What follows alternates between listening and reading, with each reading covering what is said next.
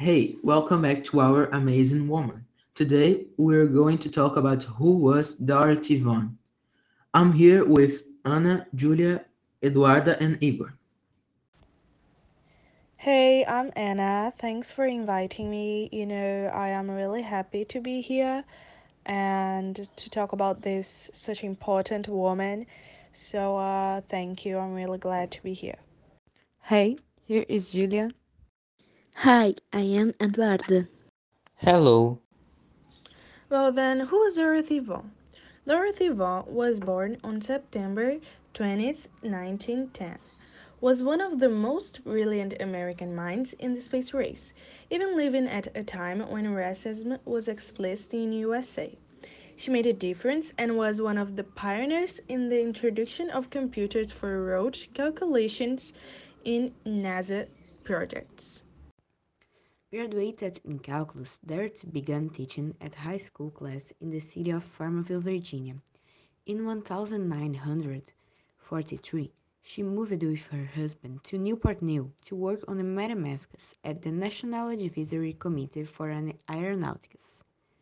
Although she hoped the job would only be temporary, Dorothy had no idea that this was the beginning, beginning of a revolution on the American side of the space race.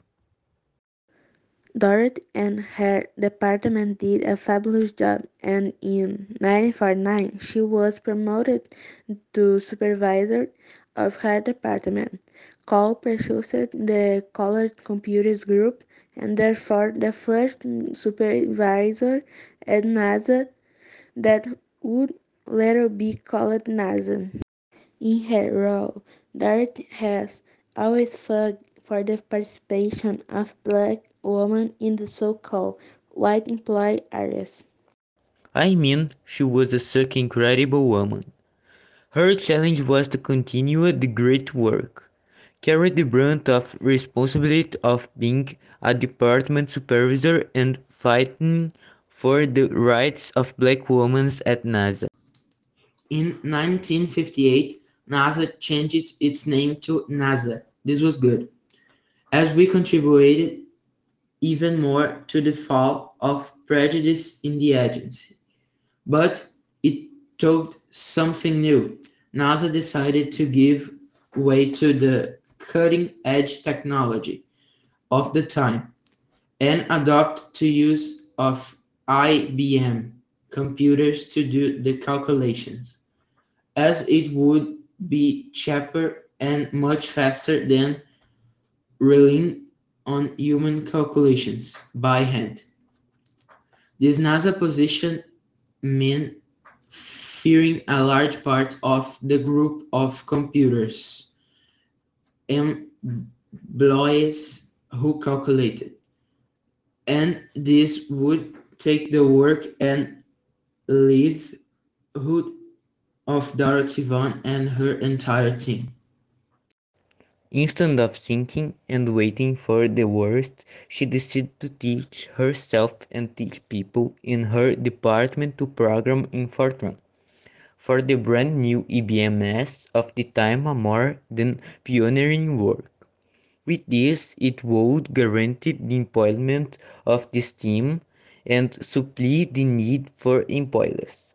With this, she opened up opportunities for black women to work in the sector and establish themselves a professional reference in a sector that, as was expected at the time, would be dominated by whites.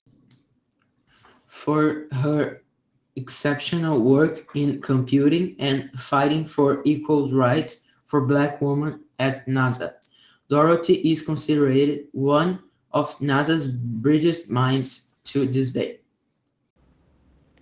Dorothy Vaughan passed away on the 10th of November 2008 at the age of 98. Her history at NASA, along with the stories of Katherine Johnson and Mary Jackson, became a book written by Margot Lee Shetterly called Hidden Figures, which later, translated into Portuguese, became Stars Beyond the Time, which later became a film that bears the same title released in 2016.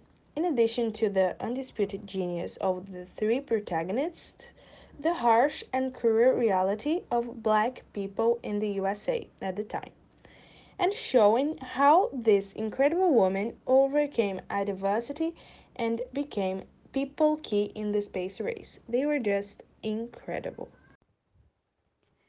I mean that I was a super cool. Furthermore, she was a brave woman who fought for her rights.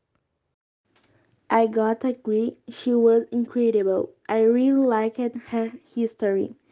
Well, if you enjoyed this episode, let us know and see you in the next episode.